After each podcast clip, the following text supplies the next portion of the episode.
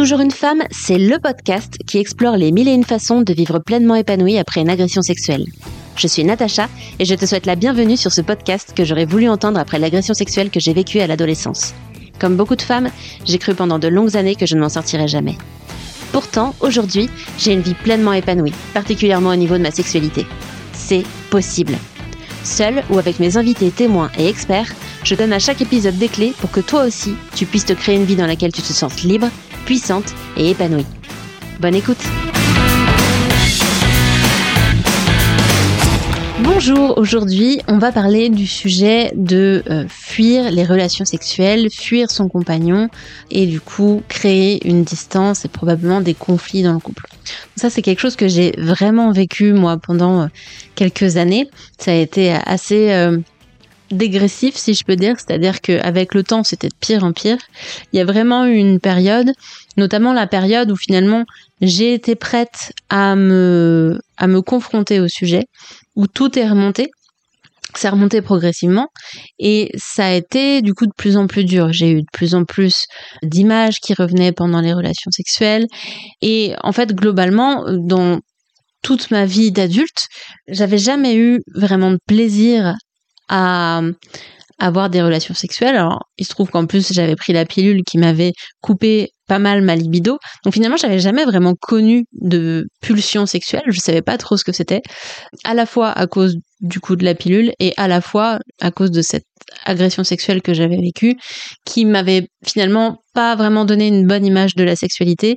Et même si derrière j'ai été avec un compagnon très respectueux, très aimant à plein de niveaux, j'arrivais pas à avoir une image euh, euh, saine de la sexualité. C'est-à-dire que pour moi, c'était sale, c'était dégradant, c'était dangereux. Et donc, du coup, j'ai jamais vraiment été euh, attirée par la sexualité. J'ai eu évidemment des relations sexuelles. Enfin, je dis évidemment, mais c'est pas du tout évident d'ailleurs. J'ai eu des relations sexuelles parce que je me forçais un peu dans le sens où, bah, quand on est un couple, euh, il faut avoir des relations sexuelles. C'était ce que je me disais, avec des grosses guillemets évidemment, hein. mais il faut avoir des relations sexuelles, une espèce de devoir conjugal. Euh, je, me disais que bah peut-être que c'était juste comme ça pour tout le monde et que euh, bah, de temps en temps fallait passer à la casserole pour faire plaisir à son chéri et puis euh, et puis voilà. Et, d'ailleurs quand je faisais l'amour, en tout cas dans peut-être les dix premières années de la relation avec mon chéri, donc qui était quasiment juste après l'agression sexuelle que j'avais vécue, j'ai pas, euh, euh, enfin j'aimais en fait, j'aimais le sexe, c'était agréable plutôt, c'était en tout cas, c'était pas désagréable. c'était agréable. Bon, après, comme beaucoup de femmes, j'ai mis un certain temps à connaître l'orgasme, etc. Mais bon, c'était aussi lié à ce que j'avais vécu. Il y avait des blocages. Euh, mais en tout cas, en fait, j'avais l'habitude de dire souvent, pour moi, le sexe, c'est comme du tennis. C'est-à-dire que quand j'y joue, j'aime bien, euh, mais je pourrais aussi m'en passer pour le reste de ma vie. Voilà. Pour moi, c'était ça, le sexe. Et puis, les années passant, et me rapprochant de, ce que j'avais vécu quand j'avais 17 ans, donc tout ça, comme je disais, ça remontait à la surface, etc. C'était plus dur. Parce que euh, je ressens du danger, je le revivais c'est un des principes du stress post-traumatique, c'est qu'on retourne dans la situation, euh, l'événement traumatique, et on revit. On revit les sensations, on revit les émotions, la peur, le, dégoût, euh, tout ça, on le revit. Donc, quand je faisais l'amour avec mon conjoint, au début c'est comme ça que ça s'est passé, quand je faisais l'amour avec mon conjoint, je revoyais les images, je ressentais cette peur que j'avais, euh, j'étais de nouveau figée. Donc ça créait en plus un espèce de cercle vicieux, c'est-à-dire que potentiellement, si mon chéri dépassait des limites sans le savoir, hein, sans, sans, sans vouloir me faire de mais dans une relation, jamais forcément où sont les limites à l'instant T de la personne. Le principe, c'est qu'on communique. Mais là, comme j'étais dans cet état de figement, que je me replongeais dans cet état de figement avec mon chéri, et bah du coup, je pouvais pas redire où étaient mes limites. Donc ça crée en plus de nouveaux dépassements de ma, de ma, de mes limites, de mon consentement, etc. Donc cette période-là, elle a été dure. Et puis, du coup, plus ça allait, plus ça s'étendait au-delà de la sexualité. C'est-à-dire que même dans notre quotidien, quand mon chéri s'approchait de moi, je me disais, oulala mince, il veut qu'on fasse l'amour, il veut du sexe, mais moi j'aime pas ça, mais moi ça me fait peur. Alors évidemment, hein, je me disais pas ça comme ça, c'est tout à fait inconscient et ça se passe, euh, ça se passe, euh, enfin c'est pas quelque chose qu'on contrôle. Et donc, à peine il s'approchait de moi, à peine il me caressait l'épaule ou, ou, les, ou le dos ou les fesses, qui en soi est pas un geste forcément trop trop invasif quand on est euh, euh, en couple et qu'on se sent bien dans, dans son couple. Mais là, pour moi, c'était comme des agressions. C'était vraiment comme si je revivais l'agression que j'ai vécue. Ce qui était hyper dur pour mon conjoint, puisque lui, il était dans une démonstration d'amour. Et moi, je ressentais une agression et je le rejetais. Et puis forcément, c'était violent. En tout cas, lui le percevait de manière violente, et même moi, dans ce que je vivais, euh, je vivais de la peur, du dégoût. Se sentir chez la personne qu'on aime, qu'on crée de la peur et du dégoût, c'est très dur à vivre. Et donc à ce moment-là, j'ai commencé à mettre en place. Bon, en fait, ça s'est fait euh, progressivement, hein, mais petit à petit, j'ai mis en place des stratégies très bien ficelées d'évitement. C'est-à-dire que, sans m'en rendre compte, je faisais tout pour ne pas me retrouver seule avec mon conjoint, pour que la possibilité qu'on fasse l'amour, qu'on ait des relations sexuelles, ne puisse euh, exister. Donc à ce moment-là, j'avais des enfants en bas âge, donc c'était plutôt une bonne euh, excuse. Euh, j'ai allaité mes enfants, je les ai allaités longtemps, donc il y avait toujours un bébé qui était collé, qui était collé au sein.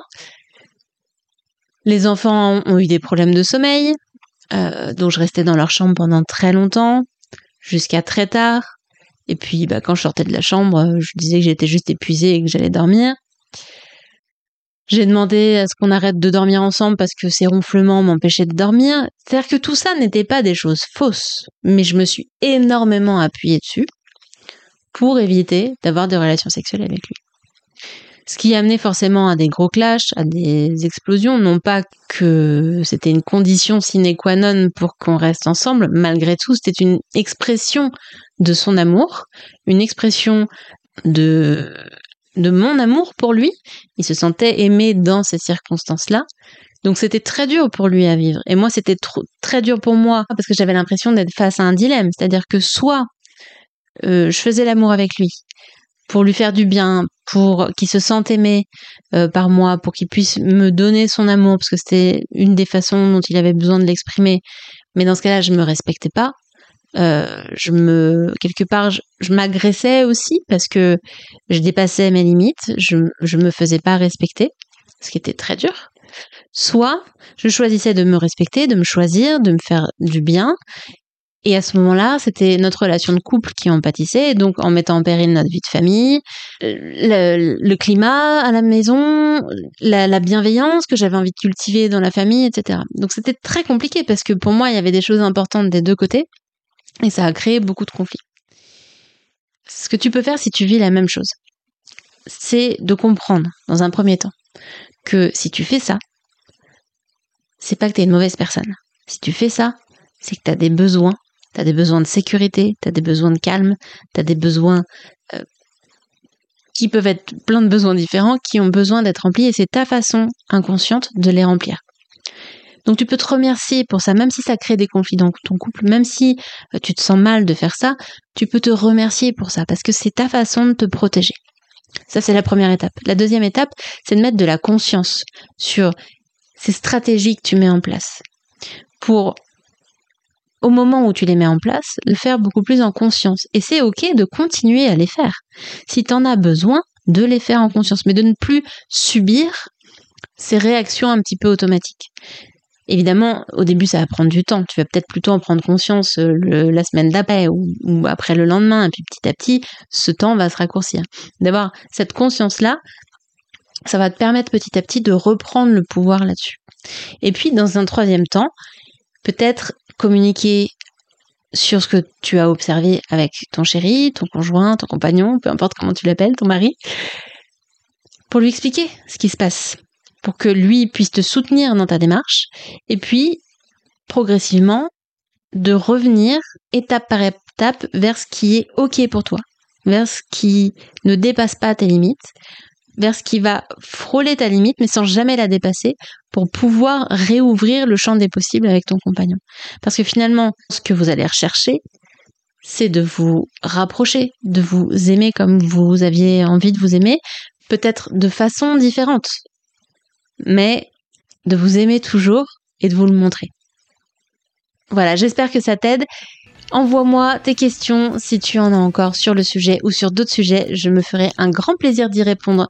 Tu peux me contacter sur mon compte Instagram, toujours une femme, soit en story, soit en message privé, et je lirai tous les messages que je reçois. J'y répondrai soit directement, soit en épisode de podcast. Je te dis à très bientôt. Ciao